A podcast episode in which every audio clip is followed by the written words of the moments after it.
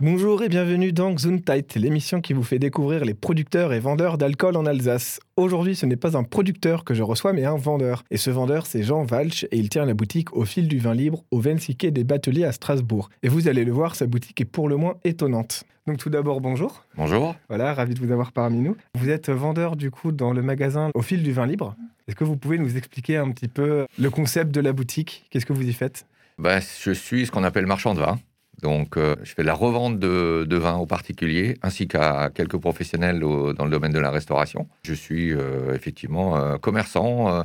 J'achète auprès des vignerons, producteurs. On va dire quasiment tout en direct. Donc, c'est une relation vraiment directe avec le producteur, ce qui, moi, me tient beaucoup à cœur parce que ça me permet d'avoir une relation humaine avec, avec ces gens-là et non pas de passer par des intermédiaires qui me permettraient moins de rencontrer les producteurs. Concept, non, c'est plus une définition du type de vin que je vends qui va être un petit peu originale ou tout au moins différente de ce qu'on peut trouver dans la grande majorité de ce type de boutique ou de voire de grande surface. Du coup, la boutique est plutôt jeune? Je vais fêter les 10 ans d'existence. Quand même 10 ans de présence, on va dire. Et du coup, vous vendez du vin nature Voilà, c'est euh, ce qu'on appelle euh, aujourd'hui, euh, c'est ce qu'on met dans une grande case aujourd'hui euh, appelé vin nature ou vin naturel. Je préfère à la limite cette dénomination vin naturel, voire vin libre, qui est d'ailleurs euh, l'intitulé de la cave, fil du vin libre, qui me permet peut-être d'être un petit peu moins dans un, dans un tiroir qui serait un petit peu euh, réducteur dans, le, dans le type de vin que je, peux, que, que je vends. Et du coup, cette dénomination, elle signifie quoi par rapport au vin? C'est quoi un vin libre? Je considère un vin libre comme étant d'abord un vin vivant. Donc un vin qui est euh, le moins possible, voire pas du tout formaté, produit pour correspondre à un cahier des charges qui serait celui qui est réclamé par des instances telles que les appellations d'origine contrôlée ou des syndicats viticoles qui réclament toujours une définition assez précise avec un cahier des charges très poussé pour correspondre à une, à une appellation. Moi, ce que je recherche à travers le vin, au-delà de la définition d'appellation, c'est une, une vibration, quelque chose de vivant. Et donc le vin libre correspond à cette, euh, cette définition pour moi qui est, qui est un produit vivant. Donc c'est pas un vin nécessairement bio, en tout cas qui a l'appellation bio, ça va juste être un vin naturel dans sa fabrication, c'est ça? Voilà.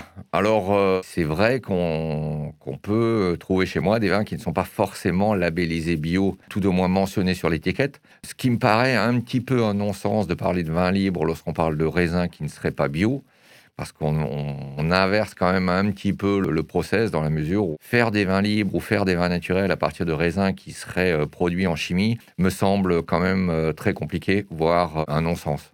Du coup, il y a aussi, c'est quelque chose que vous m'avez dit, le moins d'additifs possible, voire pas du tout. Voilà. Est-ce que vous avez des exemples d'additifs qu'on retrouve fréquemment dans les vins? Bon, j'ai pas ramené un support de comment dire très précis euh, sur les intitulés de ces additifs, mais euh, ce que je peux vous confirmer, c'est que dans des vins qu'on va qualifier de conventionnels, on est quand même aujourd'hui entre 20 et 30 additifs en moyenne dans un vin.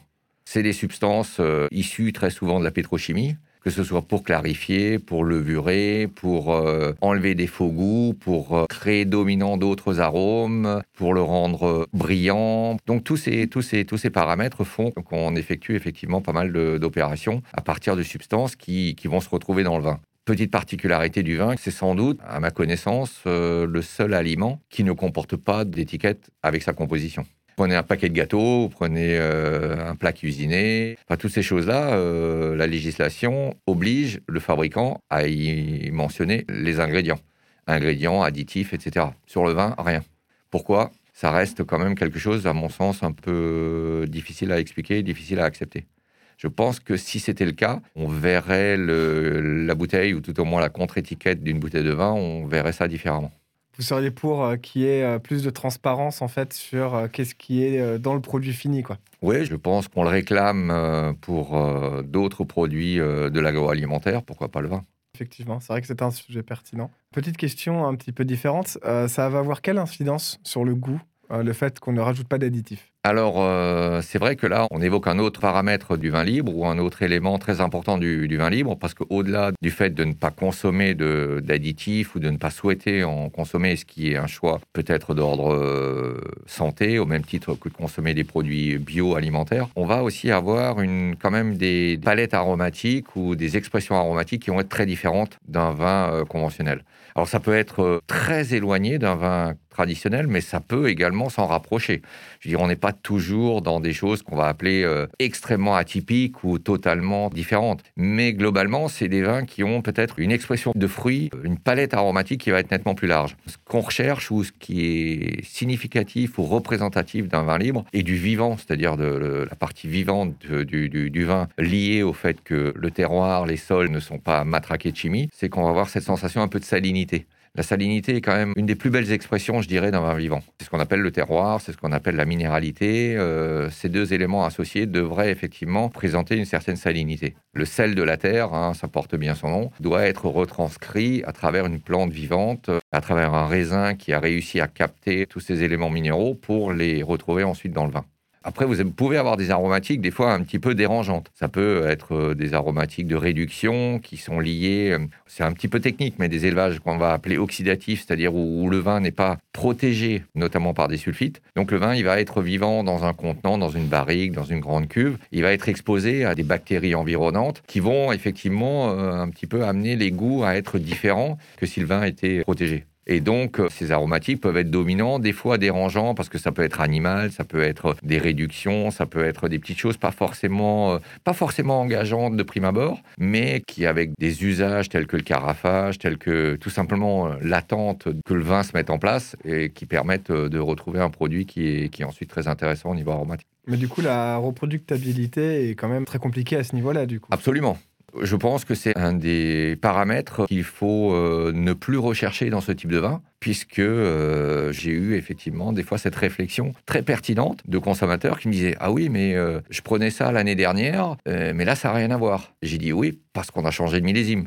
Ah mais comment ça se fait Pourtant j'aimais beaucoup l'aromatique, j'aimais beaucoup le fonctionnement du vin sur le millésime précédent. Et là je retrouve pas ce même plaisir. Et effectivement on c'est un peu déstabilisant, puisque là, la reproductibilité est pas vraiment au rendez-vous pour des tas de, facteurs qui sont l'année, euh, la définition du millésime climatique, bactériologique, levurienne, etc., qui vont être effectivement dans un fonctionnement différent bah, selon les années. Mais du coup, il y a quand même un, certain intérêt euh, de curiosité à ça. C'est que si jamais on achète un vin libre, on peut prendre plusieurs fois le même, on peut toujours être surpris parce que ce ne sera pas la même chose. Voilà, et puis en fonction des, peut-être en fonction aussi de la saison, du moment de l'année, le même vin, la même, la même bouteille, le même millésime peut s'exprimer différemment en fonction d'une incidence qui va être la pression atmosphérique. Alors certains euh, vont peut-être trouver ça un petit peu ésotérique, mais euh, effectivement, lorsqu'on parle de vin, par exemple en biodynamie, les phases lunaires vont avoir également une incidence sur l'aromatique euh, du vin.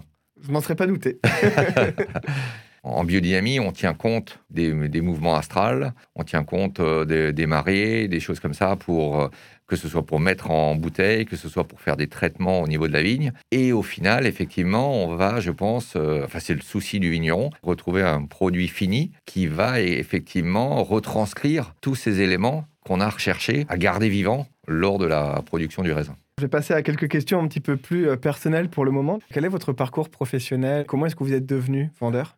Alors, c'est pas lié directement à un parcours euh, scolaire. J'ai un cursus, si on peut dire, qui est celui de la restauration, avec un premier métier qui, tout en restant dans le plaisir gustatif, était quand même assez loin du vin, puisque je suis pâtissier à la base. C'était ma première formation. Pâtissier en boutique, puis pâtissier en restauration. Je me suis tourné vers la cuisine après. J'ai été chef de cuisine. J'ai eu mon établissement, mon restaurant. Mais j'ai toujours eu cette curiosité au niveau du vin. Et là, c'est un petit peu plus lié je pense à la jeunesse avec mes grands-parents qui m'emmenaient régulièrement chez des amis euh, qui étaient euh, vignerons en Alsace. Et donc j'ai grandi un petit peu aussi dans cet environnement qui m'a toujours un petit peu, euh, que j'ai toujours trouvé, pas secret, mais qui m'a toujours intrigué, que sont les caves, que sont la vigne, le milieu naturel aussi, parce que je suis très sensible à tout ce qui est préservation de l'environnement. Et ayant aujourd'hui presque 60 ans, je me souviens d'un environnement chez les vignerons qui n'était pas encore celui qu'on retrouve aujourd'hui où la, vigne, l'exploitation de la vigne était quelque chose d'ingrat, quelque chose de très difficile et quelque chose qui ne nourrissait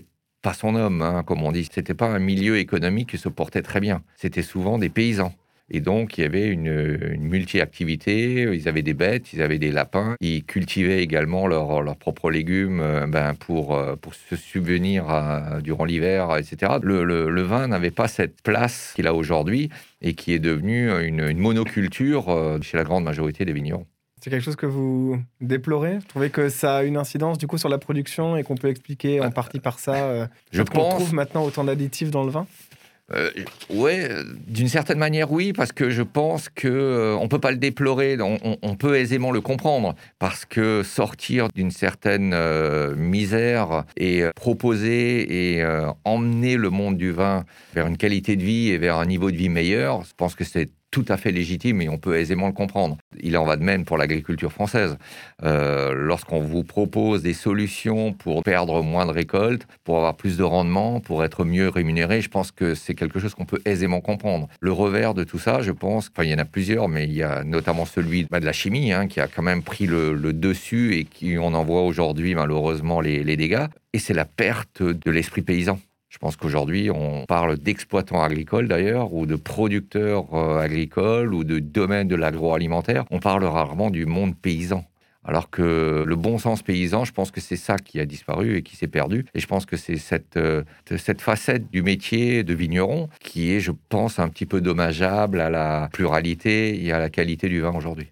Après, j'ai rencontré, à travers mon travail, j'étais souvent en lien avec les sommeliers dans les établissements où je travaillais donc qui me permettait d'aller voir des vignerons, de déguster des vins. Et je pense que le vin, dans, la, dans le cadre de la restauration, est quelque chose qui aujourd'hui peut être un petit peu plus reconnu ou un petit peu plus présent, mais qui reste quand même euh, le parent pauvre dans beaucoup d'établissements. C'est souvent un petit peu mis à part, c'est-à-dire vous avez la, la cuisine qu'on va aimer ou pas et qui va être euh, jugée, et on parle très peu trop peu, à mon goût, d'écart de 1, alors que c'est une, facette à part entière dans un établissement. Je sais que je choisis aujourd'hui mes établissements en fonction de ce qu'ils y mangent, mais encore plus peut-être en fonction de ce qu'on va pouvoir y boire. Dans le pays du vin, parce qu'on a quand même évidemment au niveau planétaire une réputation, euh, la France, le pays du vin, je trouve que le vin est, totalement ou bien trop absent euh, dans l'exigence de la part de la clientèle.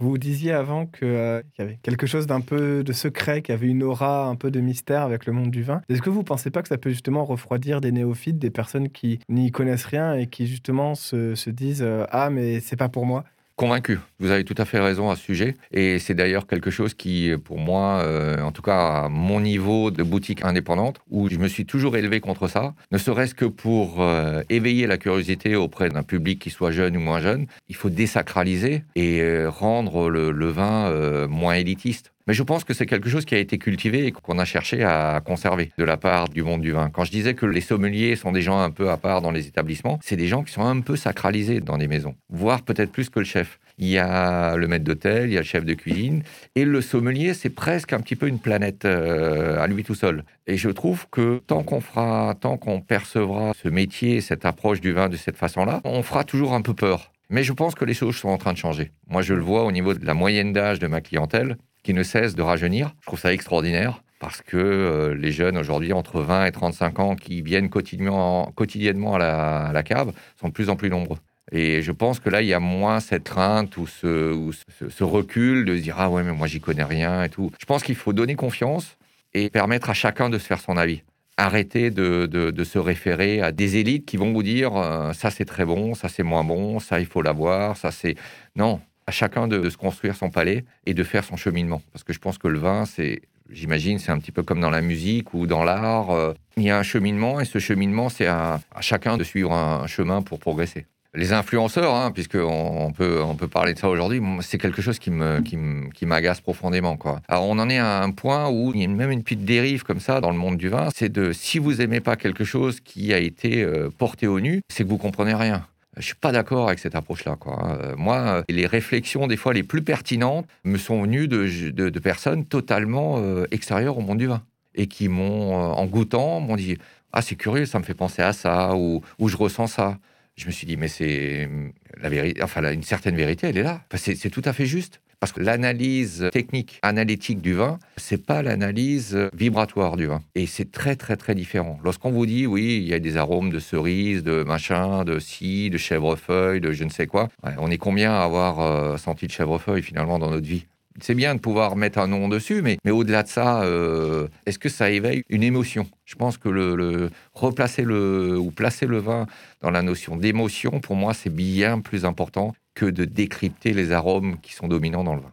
C'est très très intéressant, merci beaucoup. J'ai euh, une question peut-être un peu, un peu traître. Est-ce que vous auriez un produit ou quelques produits comme ça à conseiller justement à quelqu'un, à un néophyte qui voudrait connaître euh, votre boutique, qui voudrait connaître le, le vin libre, le vin nature? Vous me parlez de, dans, emblématique au niveau euh, un petit peu. Ouais, emblématique. Voilà, si jamais il y a quelqu'un qui vient et qui dit bonjour, je n'y connais rien, quelqu'un qui, par hasard, on l'espère, pourrait venir après avoir écouté cette émission, qu'est-ce que vous lui conseilleriez? Bah, je lui poserai deux, trois petites questions basiques avant pour connaître un petit peu son, tout au moins son alimentation, par exemple. Quelle est sa sensibilité gustative? Est-ce qu'il est sensible à l'acidité? Est-ce qu'il va préférer quelque chose qui est aromatique? Est-ce qu'il préfère euh, des aliments qui sont euh, sucrés? Et donc, en fonction un petit peu de ça, et en fonction du degré, j'ai envie de dire, de surprise qu'il a envie d'avoir, ou tout au moins d'émotion qu'il a envie d'avoir, je vais effectivement essayer d'être un petit peu dans le de correspondre. Il ne s'agit pas de déstabiliser excessivement, je dirais, une personne qui va découvrir ce type de vin, parce qu'on risquerait peut-être de heurter tellement que ça peut le détourner de ce genre de vin. On n'est pas là non plus. On est quand même, enfin, je me considère quand même comme euh, plutôt essayer d'éveiller progressivement et d'amener les gens vers euh, ce genre de vin, mais sans forcément juste euh, vouloir excessivement les bousculer. Donc je pense que aller vers des vins en Alsace, pour ne pas être trop déstabilisé, des domaines tels que Jean-Pierre Rich par exemple, à Mittelbergheim, euh, Lucas Riffel, vous trouverez déjà des vins qui sont qu'on peut appeler des vins naturels, mais sans aller dans des choses qui risquent de vous éloigner du produit. Je dis cela par euh, expérience, à avoir été peut-être un peu trop extrémiste au départ dans mes conseils. Euh, j'ai vu revenir des personnes avec des bouteilles en me disant écoutez, je pense que le vin, il a un problème. Le vin était effectivement tel que moi je le connaissais, sans problème, mais j'avais été peut-être un peu trop loin pour euh, essayer de porter la première pierre à quelque chose qui peut être un cheminement où il faut un petit peu de temps pour saisir cette, cette définition très différente du vin des vignerons tels que Jeff Couteloup, qui, je pense, produisent des vins qui sont à la portée gustativement, je pense, de palais assez, assez nombreux, tout en parlant de vins vraiment totalement nature, zéro intrant, mais qui sont faits avec beaucoup de rigueur. Le vin nature, et c'est ce qui est des fois un petit peu mis en avant par ceux qui vont euh, décrier ce genre de produit, parce que quand même un, produit clivant. Euh, dans le monde du vin, c'est vu quand même d'un mauvais œil. Il faut savoir que le, monde du vin, ça représente un marché de sans doute plusieurs milliards, euh, et avec un, un lobby qui est très très puissant. Il y a 10, 20 ans, lorsque les premiers vins naturels euh, sont apparus, on en rigolait. ça sent pas bon, c'est des rigolos, c'est des babacools, ça leur passera, etc. Puis aujourd'hui, on se rend compte que ce n'est pas le cas. C'est une réelle demande désormais de la part du, consommateur. Et ce qui est très primordial, c'est que le vin naturel, c'est du travail. C'est pas laisser faire, c'est pas ne rien faire, c'est pas juste faire ça en dilettante, en disant bah, la nature, elle s'en chargera, la nature, elle fait très bien les choses. Non, on est quand même dans un produit élaboré. C'est pas en ne faisant rien qu'on arrive à faire des grands vins naturels. C'est peut-être encore plus de travail qu'un vin conventionnel parce qu'on n'a pas de béquille. Donc la rigueur au niveau du, tri des vendanges, au niveau du travail dans la vigne, au niveau de, des vinifications dans une rigueur d'hygiène et de propreté sont encore plus exigeantes que dans des vins conventionnels parce qu'on n'a pas, on peut pas rattraper quelque chose qui va mal tourner. On va finir sur quelques questions un petit peu plus légères et on va dire euh, générales. Déjà, votre rapport à l'Alsace, c'est quoi? Est-ce que vous êtes euh, alsacien? Vous êtes... Moi, je suis alsacien. Je suis né en Alsace. Et alors, c'est assez, euh, assez amusant de savoir que je suis né à Erstein. Erstein, c'est quand même la capitale du sucre. Donc, le sucre dans le vin, c'est un, comment dire, une parenté assez, assez amusante parce que euh, bah, pendant longtemps, on utilisait du sucre pour augmenter les degrés. Et donc, on rajoutait, effectivement, on chaptalisait, c'est le terme technique, on chaptalisait les, vins. Et on disait souvent, en alsacien, on disait euh, c'est le soleil d'Erstein, et c'était ni plus ni moins que le sucre qu'on trouvait pas forcément dans, dans, les raisins, ou le soleil qu'on retrouvait pas forcément dans les raisins. D'accord. Donc c'est assez, assez amusant. Euh, mais moi, je suis effectivement originaire d'Alsace de, et je suis très attaché à ma région. Euh, dans votre boutique, on trouve pas que du vin, on trouve également des alcools forts, de la bière et aussi un petit peu de, nourriture. Euh. Quelques petits produits annexes, on va dire. Pareil, toujours dans une logique de proximité de, de produits naturels? Voilà, euh, toujours dans une, dans une, exigence de produits. Alors, pas forcément de proximité, parce que les alcools, et, pour prendre un exemple, les, les rillettes de sardines, effectivement, ne sont pas locales. Mais elles sont effectivement produites par une toute petite euh, conserverie, euh, avec aucun additif, avec de la pêche locale. Parfois, certains produits sont en rupture, parce qu'effectivement, il n'y avait pas de pêche locale à ce moment-là. D'accord, quand même, ouais. Donc, c'est des, des, paramètres qui, pour moi, effectivement, sont, sont très importants. Effectivement. Ensuite, petite question, qu'est-ce que vous aimez bien manger euh, avec vos vins? Qu'est-ce que vous aimez bien comme accord mes vins? Simple, des choses euh, qui ne sont pas trop alambiquées. Je pense que la cuisine, euh, avec ce type de vin, éviter trop d'intervenants, trop de choses qui vont créer un, mélange trop, trop important dans la bouche. Je me souviens de Émile Jung, qui, qui était un grand cuisinier alsacien et qui disait souvent Dans l'assiette, trois saveurs, au-delà, on capte plus rien. Au-delà, on est, on est perdu. Et je pense que le vin, pour valoriser les, enfin, pour être vraiment dans, un bel instant de jouissance euh, gustative, dans le vin, des produits simples, des poisson euh, sans trop d'épices, sans trop de sauce, etc. Le produit à la base, c'est toujours un peu, je pense, le secret de la grande cuisine. Un beau poisson, une belle viande, mais simplement une bonne volaille rôtie avec des, des bonnes pommes de terre, euh, des petites échalotes, des petites choses comme ça. Une fois que la réalisation est réussie, il n'y a guère besoin de trop euh, complexifier les choses. Très bien. Et enfin, dernière petite question, le dernier verre, c'était quoi? Le dernier verre. Euh, le dernier verre, c'était hier soir, à la maison. Un échantillon d'un domaine enivrance en Lorraine. Un garçon qui vient de reprendre un domaine existant et qui m'a fait parvenir deux bouteilles, un rouge et un blanc. Hier soir, j'ai goûté le blanc, un bel auxerrois, très très mûr, qui m'a vraiment euh, donné l'envie de rencontrer le vigneron. Et je ressens vraiment la, en tout cas, l'intention est là. Et j'ai trouvé ce vin extrêmement intéressant. Je pense que c'est un garçon à suivre. Du coup, un vin qu'on pourra retrouver dans votre boutique euh, très prochainement. Très prochainement. Très prochainement. Ouais. Et la Lorraine, quand on parle de Lorraine, voilà, on n'est pas dans une région viticole a priori, euh, mais je pense que lié au changement climatique, hein, qui est quand même une évidence, ça peut devenir peut-être des terroirs intéressants. Pour ouais. un Alsacien, défendre un vin lorrain, c'est pas mal. Effectivement. eh bien, j'espère que ça vous a donné envie de découvrir sa boutique. Je rappelle qu'elle est au 26 quai des Bateliers à Strasbourg et est accessible depuis les arrêts de tram Port de l'Hôpital ou bien Gallia. Vraiment une superbe boutique tenue par un passionné et de quoi trouver votre bonheur. Enfin, je rappelle que l'alcool, même s'il est libre et sans additifs, il faut en consommer avec modération. Merci d'avoir écouté et à la prochaine.